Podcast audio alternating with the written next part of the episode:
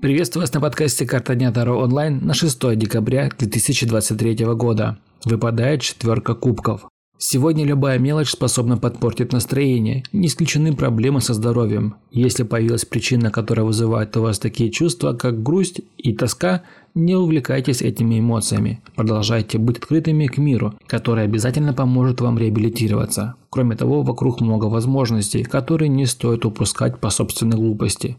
Душа и тело требуют перемен, какой-то встряски. Скука и рутина вызывают апатию или даже полное отвращение ко всему происходящему. Эти чувства приводят к неудовлетворенности своей жизнью. Если вам нужен личный расклад на любой вопрос или ситуацию, вы можете заказать у меня. Подписывайтесь на Boosty. Подписка на Boosty дает вам ранний доступ ко всем моим раскладам, а также возможность заказать его лично у меня. До новых встреч!